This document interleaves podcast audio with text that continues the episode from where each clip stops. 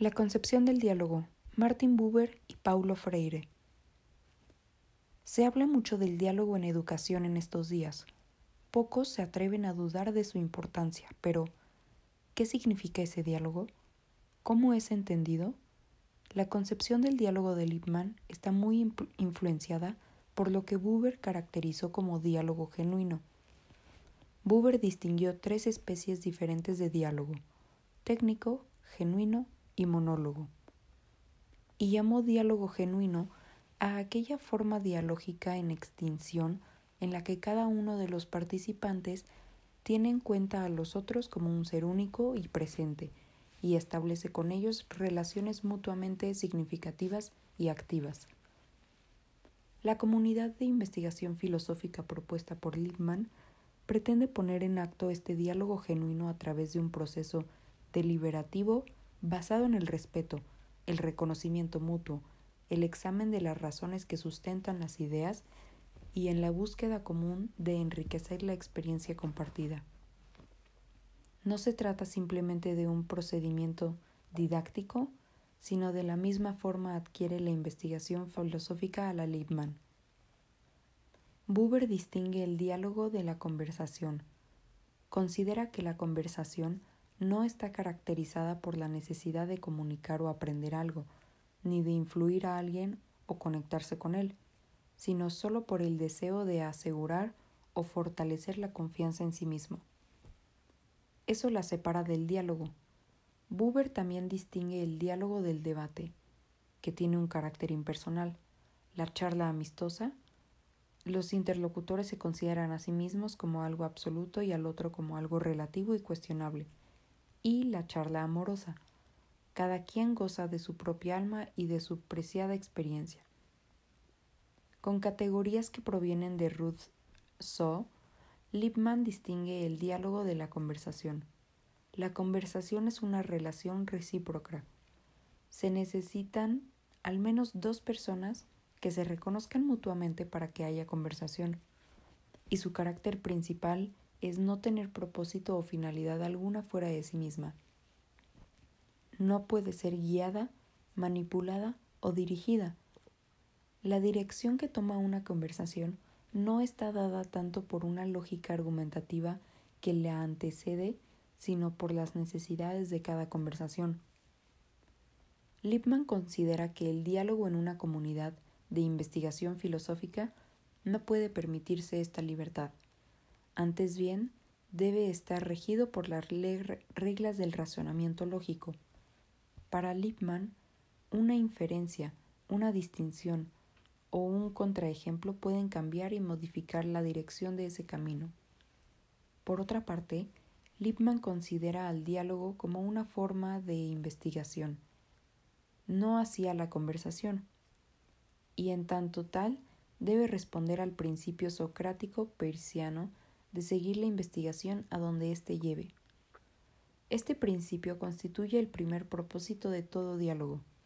A partir de ahí, debe explorar el camino de las relaciones significativas y cooperativas entre los participantes del diálogo, un espacio en el que cada uno reconoce el carácter único y específico del otro. Algunos seguidores de Lippmann, particularmente en el Brasil, han destacado semejanzas entre sus propuestas y las de Paulo Freire, ocupando un espacio importante en esta comparación la idea de diálogo. Ciertamente, para ambos, el diálogo es el sustento epistemológico del proceso educativo.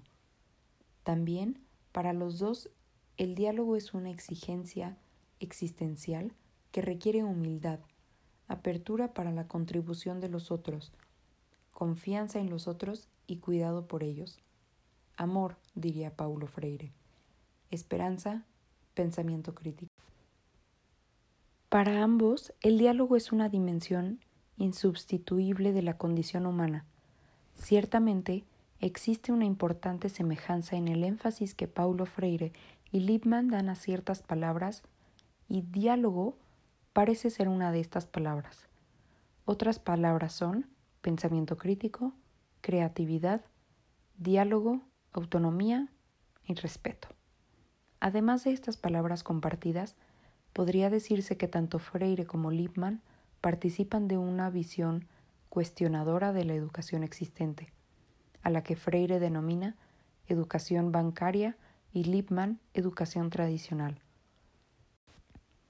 Hay algunos puntos en común en esta visión crítica, como la objeción a la verticalidad en la relación profesor-alumno, la falta de sentido dominante, tanto para el profesor cuanto para el alumno, el proceso de enseñanza-aprendizaje, el cuestionamiento de la importancia puesta en la transmisión de contenidos y la insistencia en la necesidad de la investigación problematizadora en las aulas.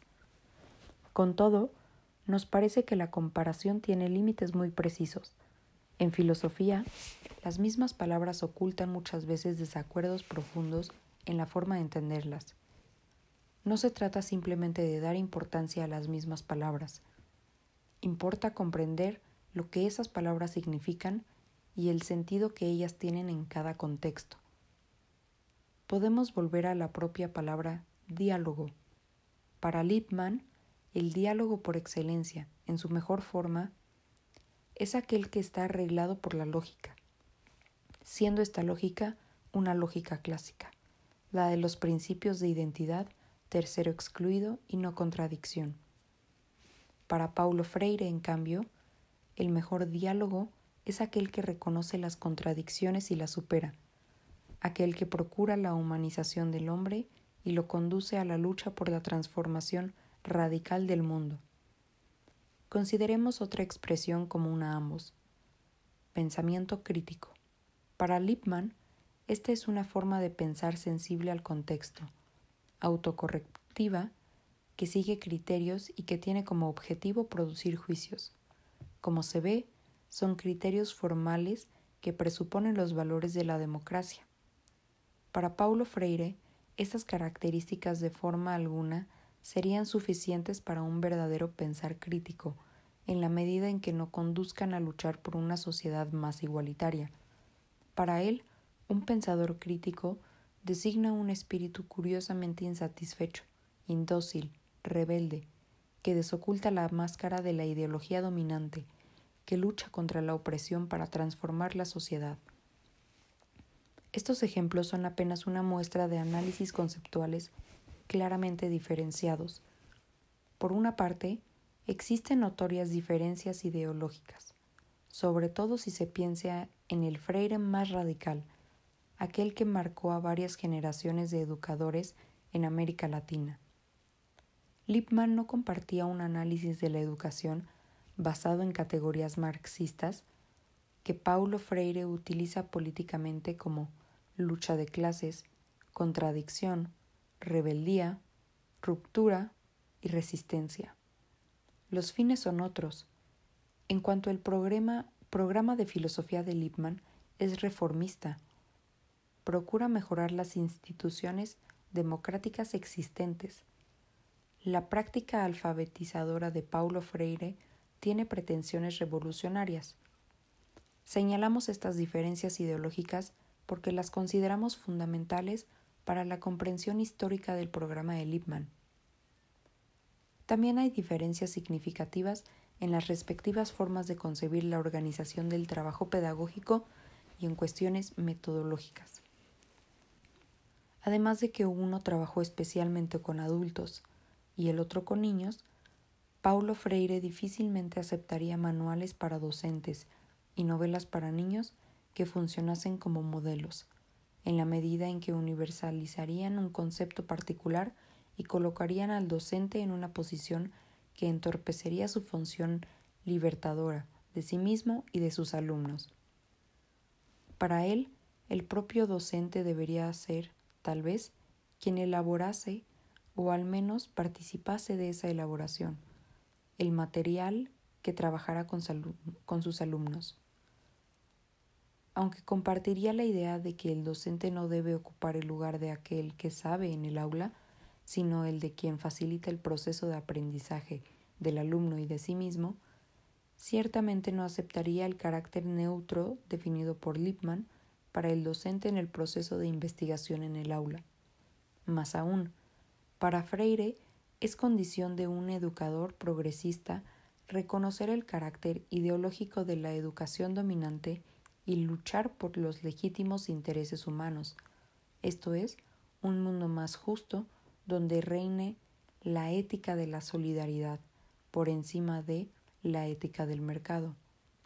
A diferencia del énfasis puesto por Lippmann en la internalización de herramientas, técnicas o habilidades de pensamiento, Freire propone también una formación docente sustentada en el principio de la reflexión crítica, en el sentido aludido más arriba, constante sobre su propia práctica. En suma, una diferente lectura política de la realidad contemporánea, de la función y papel de la educación desde diferentes presupuestos ideológicos y filosóficos marca profundas teorías metodológicas y prácticas entre Paulo Freire y Matthew Lipman.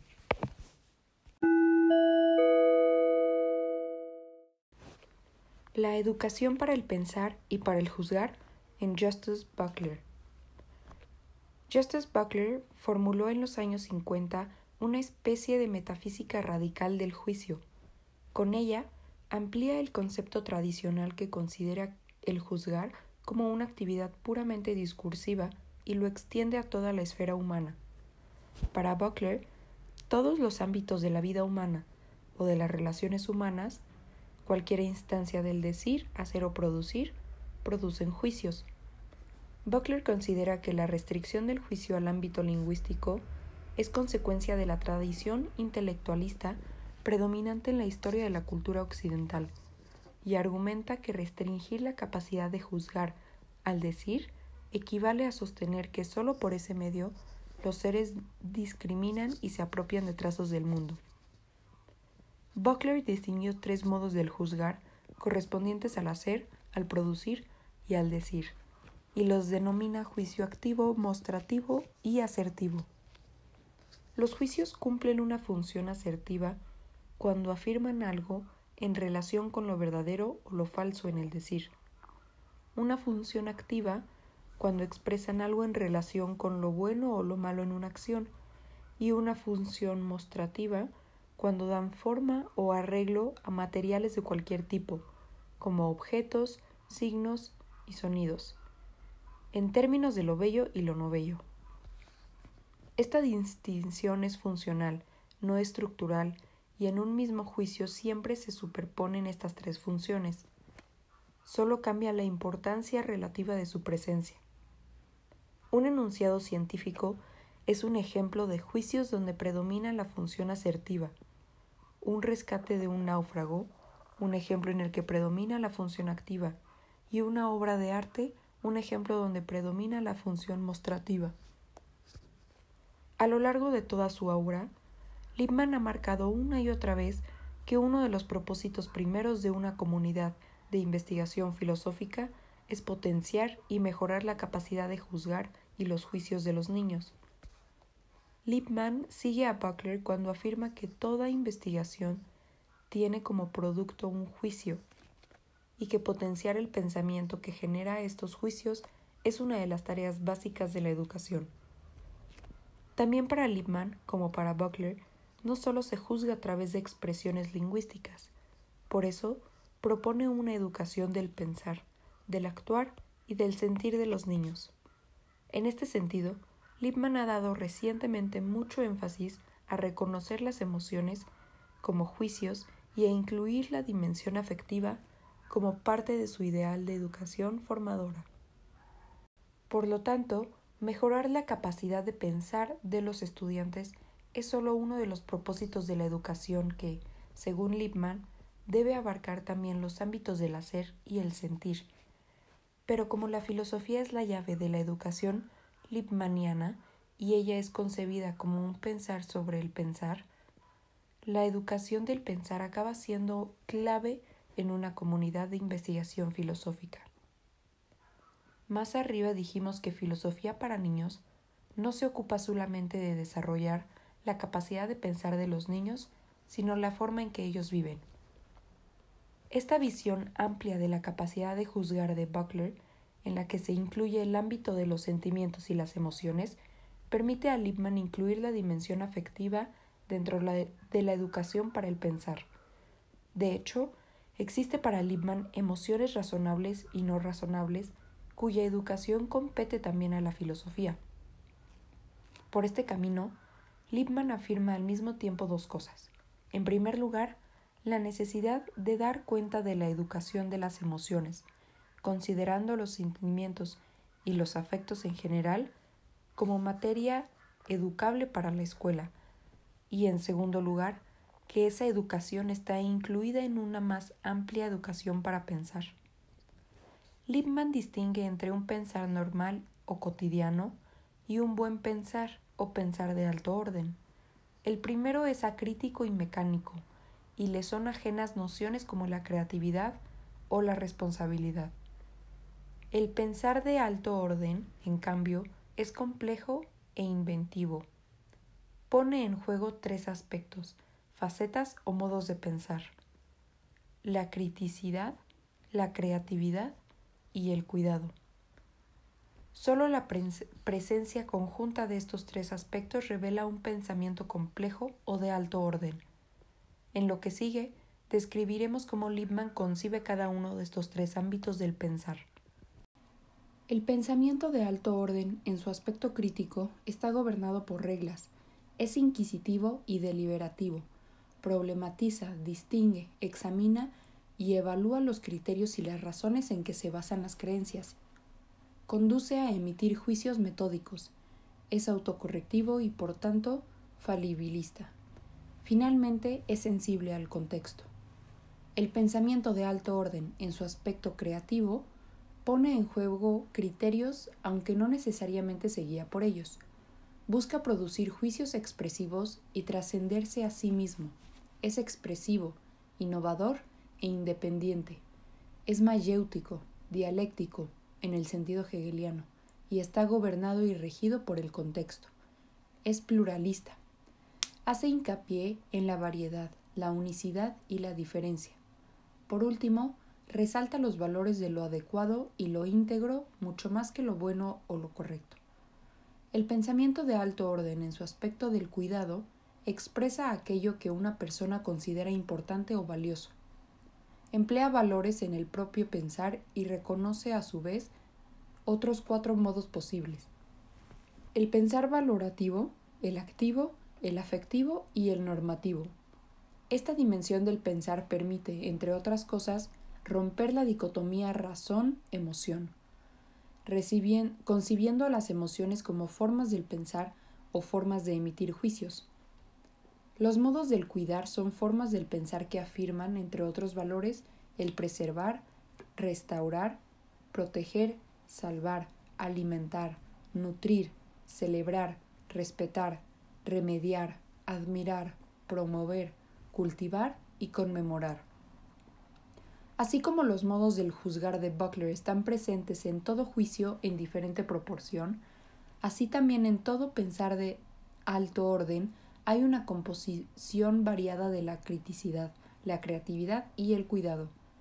Como la clasificación de los juicios propuesta por Buckler, otros aspectos revelan solo un modo o dimensión diferente del pensar, pero no son compartimentos estancos, sino apenas formas diferentes cuya presencia relativa cambia en cada caso. En ese sentido, cada pensamiento es un microcosmos que expresa una pluralidad de formas o dimensiones del pensar.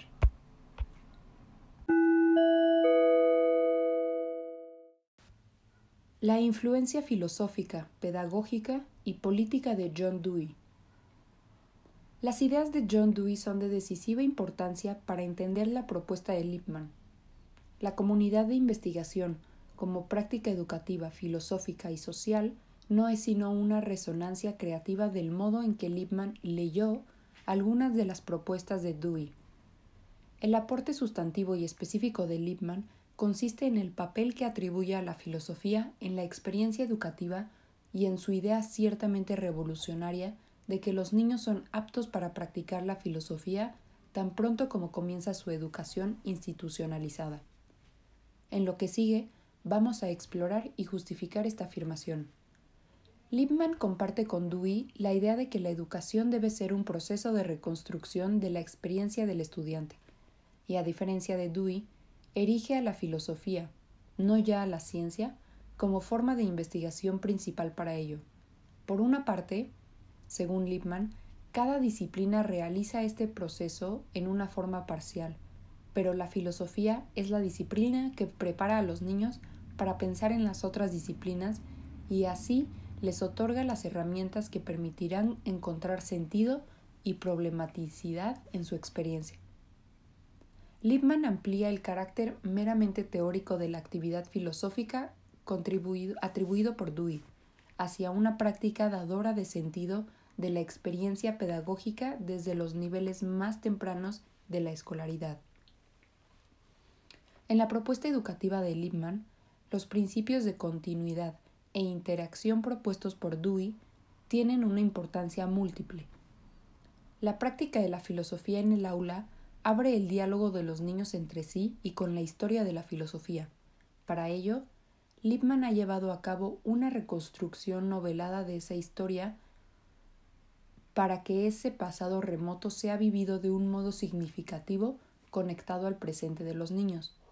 Las novelas y manuales no contienen apellidos o fechas que aprender, lenguaje técnico que conocer o fórmulas alejadas de la experiencia de los niños. Las posturas y los problemas filosóficos son traducidos a un lenguaje y a un contexto que los hace significativos para niños y a la vez los lleva a complejizar y problematizar su experiencia. Por otra parte, el interés de los niños es el punto de partida de toda investigación en las aulas. Toda discusión filosófica comienza con la elaboración colectiva de una agenda temática que refleja el interés de quienes toman parte de ella. Así, la experiencia de la filosofía en la escuela es producto de la interacción y del cruce entre los intereses, problemas e inquietudes de los niños y lo que el dispositivo Lippmann ha preparado para desplegarlos en una investigación y cuestionamiento filosóficos. En este sentido, Lippmann ha hecho suya la distinción deweyana entre pensar y conocer, y la importancia de enfatizar el primero de ellos en la práctica educacional de la filosofía. Para Lippmann, una educación que no reconozca la importancia del pensar como fundamento de todo proceso educativo es superficial y estéril. En tanto la filosofía es la disciplina que por excelencia se ocupa del pensar, su aporte a la educación es vital y múltiple. En un sentido, ayuda a pensar en y a través de las otras disciplinas, reflexionando sobre sus supuestos e implicancias y a la vez proporcionándoles las herramientas del pensamiento que ellas ponen en práctica. Más significativo aún, la investigación filosófica, basada en el pensamiento problematizador, criterioso y heurístico, contribuyen a la transformación del modo de vida de las personas que la practican dentro y fuera de las escuelas. La filosofía puede hacer de cada estudiante un investigador de espíritu crítico y razonable, y eso, argumenta Lippmann, ninguna otra disciplina está en condiciones de proporcionarlo. Lippmann no describe la filosofía o la educación existentes, prescribe una, un ideal de filosofía que toda práctica educativa debe seguir. Pero no solo eso, ha institucionalizado ese modelo con el propósito de insertar y expandirlo en los sistemas educativos establecidos. Como sabemos, todo ideal institucionalizado ha dejado de ser un ideal, pero la diferencia entre el proceso educativo que se lleva adelante en la comunidad de investigación filosófica idealizada por Lippmann y el que se desarrolla en la inmensa mayoría de las escuelas es significativo, no solo en términos del tipo de pensamiento que se genera, sino de las relaciones humanas que se establecen y de las repercusiones sociales y políticas que se potencian. Queremos decir que su normativa de comunidad de investigación exige una reflexión en dos sentidos. Por una parte, problematizar las implicaciones y presupuestos de esta normativa. Por la otra, preguntarse qué tanto se parecen las comunidades reales a aquella postulada en términos ideales. Como continuador de Dewey, Lippmann ha concentrado su análisis de las implicancias sociopolíticas de una comunidad de investigación filosófica alrededor del término democracia. Como Dewey, considera a la democracia mucho más allá de un sistema político, como un ideal de vida social al que todo grupo humano debería atender. Lippmann también comparte con Dewey los alcances educativos de la democracia, tal como los hemos descrito en el apartado anterior. En este sentido, un nexo clave entre la filosofía, la educación y la democracia radica en que son todas formas de investigación. Lippmann define a una investigación como toda práctica autocrítica y autocorrectiva cuyo propósito es alcanzar una comprensión más acabada y un saber más profundo que permitan producir mejores juicios acerca de lo problemático de nuestra experiencia del mundo, un proceso donde el cuestionamiento ocupa un lugar principal. Como formas sociales de investigación, se alimentan y potencian mutuamente, y en cuanto tales, el criterio que mide una buena democracia, una buena educación o una buena filosofía es, para Lippmann, un mismo criterio pragmático. ¿En qué medida contribuyen a una sociedad mejor? A su vez, los criterios para medir una buena sociedad son también pragmáticos. Promover la capacidad de crecer de sus miembros y el enriquecimiento de la experiencia personal y colectiva. De modo que la calidad de una democracia, educación o filosofía estará dada por el modo en que contribuyan a potenciar la capacidad de crecimiento de las personas y al enriquecimiento de la experiencia individual y social. Ahora bien, Lippmann propone también algunos criterios específicos. Entre los criterios específicos de una buena democracia están el grado de reflexividad de una comunidad y la calidad de los juicios que en ella se producen. Los dos criterios hacen a la razonabilidad de las personas entendida como el modo en que su racionalidad está atemperada en sus juicios. El carácter razonable de una persona es, a su vez, eminentemente social. Depende en gran medida de la calidad del razonamiento colectivo y de cómo se distribuye el pensamiento que genera una comunidad. De ahí la relación neutral entre democracia y educación. Para realizar un modo de vida democrático es preciso que las personas sean más razonables. A su vez, para que las personas sean más razonables, es necesario cultivar un pensamiento colectivo según la criticidad, la creatividad y el cuidado, y a la vez que este pensamiento esté distribuido equitativamente. La mejor manera de asegurar una reflexión colectiva de alto orden y un pensamiento distribuido equitativamente es a través de una educación concebida como deliberación compartida, como un examen dialogado sobre lo problemático de la experiencia humana. Finalmente, en tanto esa deliberación colectiva se vale de conexiones lógicas y trata de problemas esencialmente controvertidos como lo bueno, lo verdadero o lo bello, la filosofía debe desempeñar un papel primordial en el proceso educativo.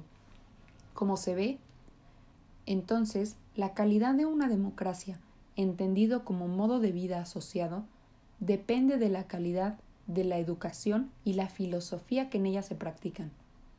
Según Lippmann, el criterio específico para determinar una buena práctica filosófica es su contribución a perfeccionar la investigación, tanto en la consideración de sus métodos como en su deliberación sobre esos conceptos controvertidos y fundamentales de la experiencia humana que tematiza y problematiza.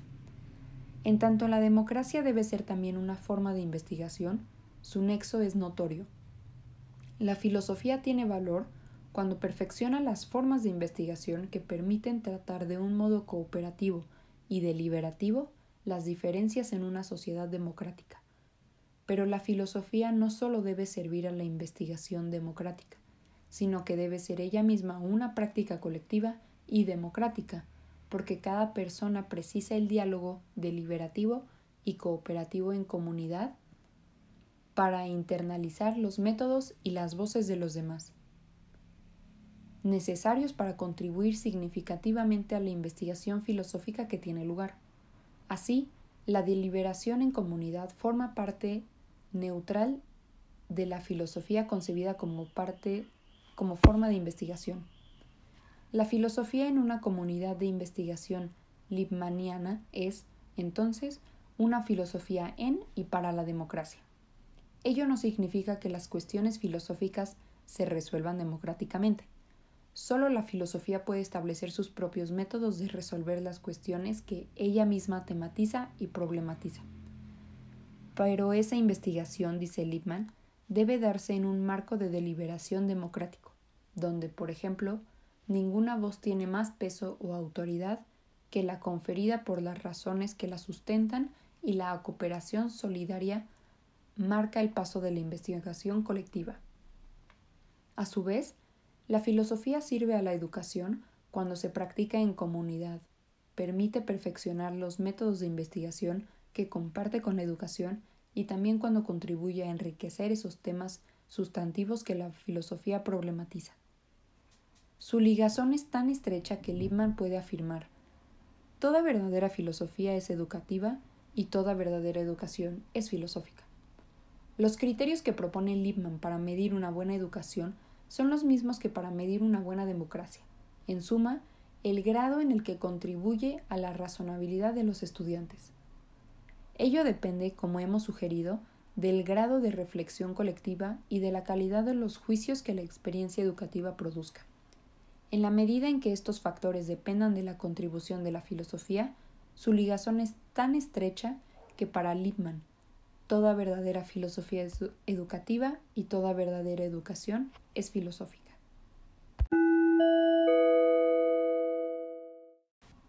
Los desafíos actuales de la práctica de la filosofía con niños. La propuesta de Lippmann es, ciertamente, el esfuerzo más significante y sistemático de aproximar la filosofía a los niños. Por un lado, Lippmann ofrece una fundamentación teórica seria y consistente para hacer de la filosofía una herramienta importante en la educación de los niños. Por otro lado, existe también un dispositivo práctico e institucional para hacer posible su idea. Hoy los números muestran una realidad sorprendente. Miles de maestros siguen su metodología y centenas de miles de niños en el mundo entero están practicando su programa. Su currículum fue traducido total o parcialmente a más de 20 idiomas y aplicado en más de 30 países de los cinco continentes. Sin embargo, estos números deben analizarse cuidadosamente.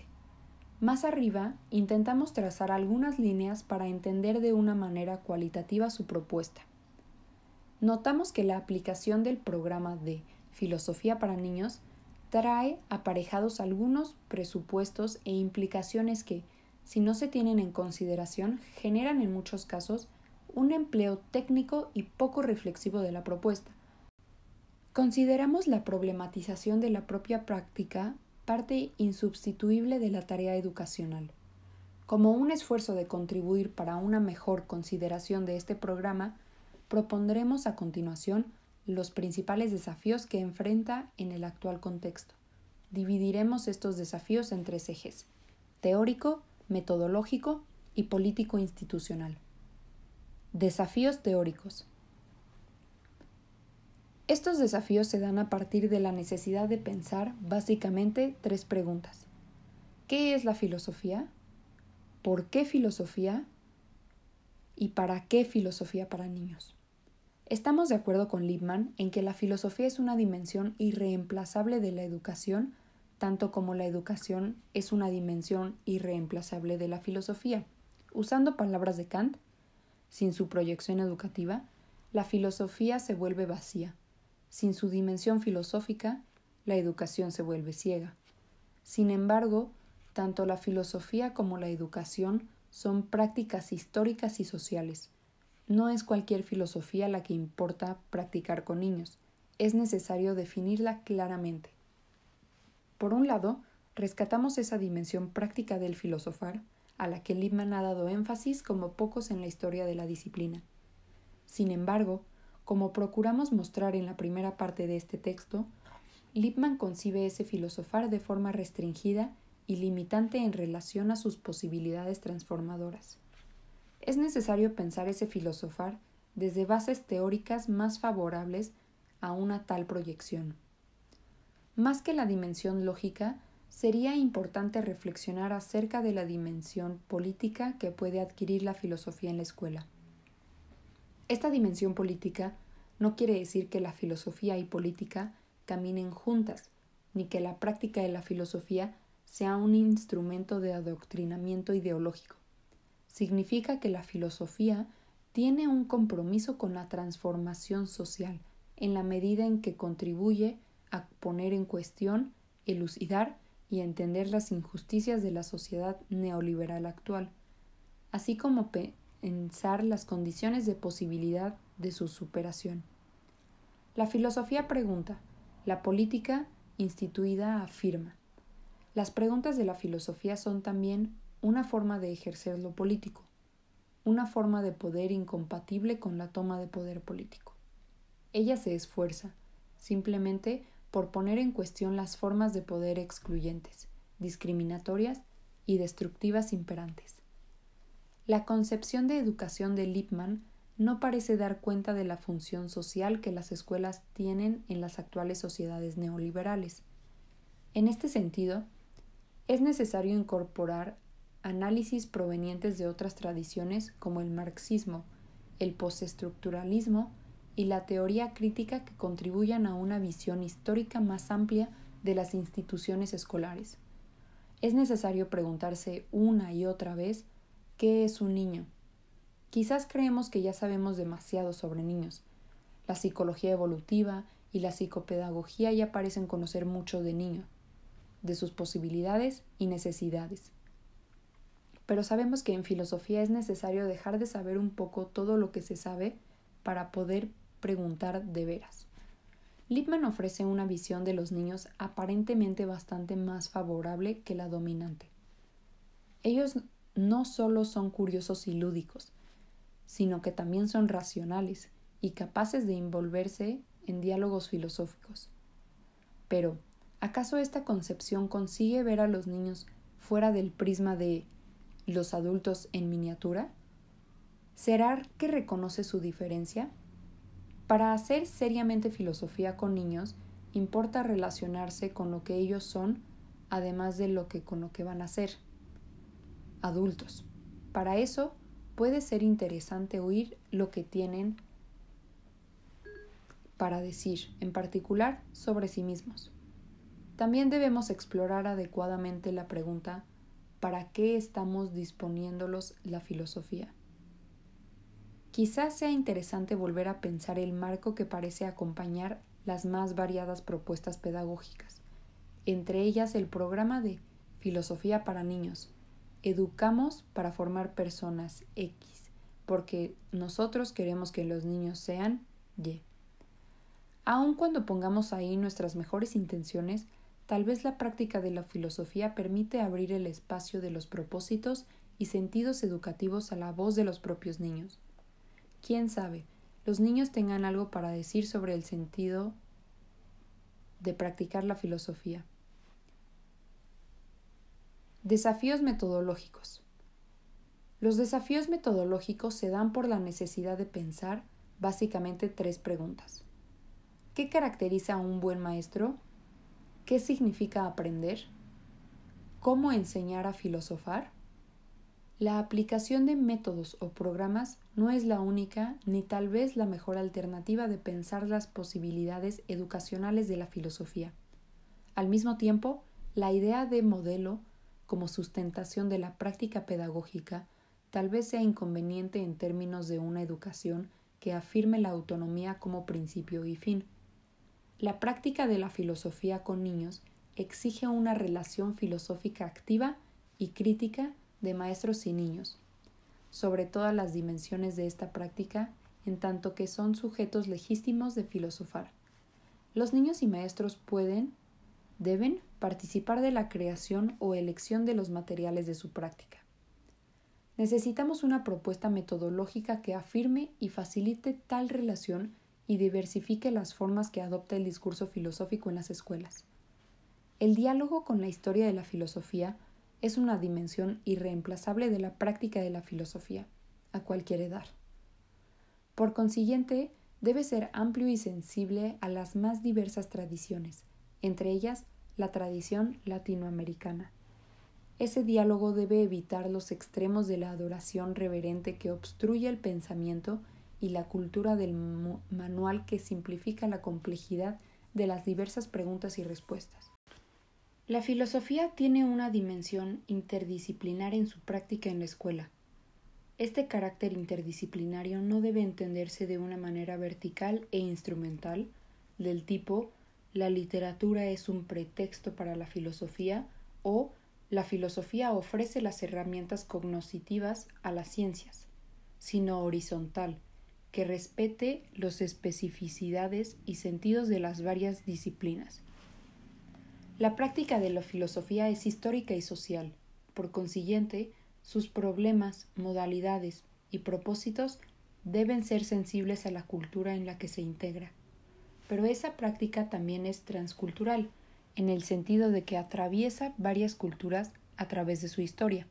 Por consiguiente, la práctica de la filosofía en la escuela debe a ser sensible a las más ricas formas de expresión de la cultura argentina y latinoamericana, como música, literatura, teatro, cine, artes plásticas, y también ser sensible a los problemas específicos de esa misma cultura, como el mestizaje, la exclusión y la distribución de la tierra. Y B. Debe ser sensible a las formas más ricas de expresiones clásicas de diferentes culturas, como la música de Beethoven, los diálogos de Platón, el cine de Fellini, la literatura de Cortázar, el teatro de B. Las pinturas de Picasso, la fotografía de Salgado y tantas otras producciones de la humanidad que superan su contexto cultural de surgimiento. Es necesario evaluar el trabajo filosófico con niños. Los instrumentos disponibles por el programa Elipman están reducidos a una prueba del razonamiento que presupone una concepción de la filosofía bastante tradicional y se aplica apenas a un programa, ARI. Es necesario pensar formas de evaluar la práctica de la filosofía consistentes con la filosofía afirmada. Ciertamente, no terminan aquí los desafíos de esta propuesta. Podemos pensar, por caso, en cuestiones político-institucionales, que surgen básicamente de la necesidad de pensar, básicamente tres preguntas. ¿Qué papel cumple filosofía para niños en el sistema educativo argentino? ¿Qué estrategias son más apropiadas para tal función? ¿Qué sentido tiene practicar la filosofía con niños en las escuelas argentinas? Estas preguntas llaman a una toma de posición política en relación con la educación pública, en relación con la dicotomía divulgación, reflexión crítica, en la circulación de la propuesta y con la no aceptación de lógicas no filosóficas, mercado, política, dogma. Mucho habría que comentar sobre estas y otras cuestiones, pero por los fines de este libro nos vamos a detener apenas en los desafíos metodológicos y teóricos.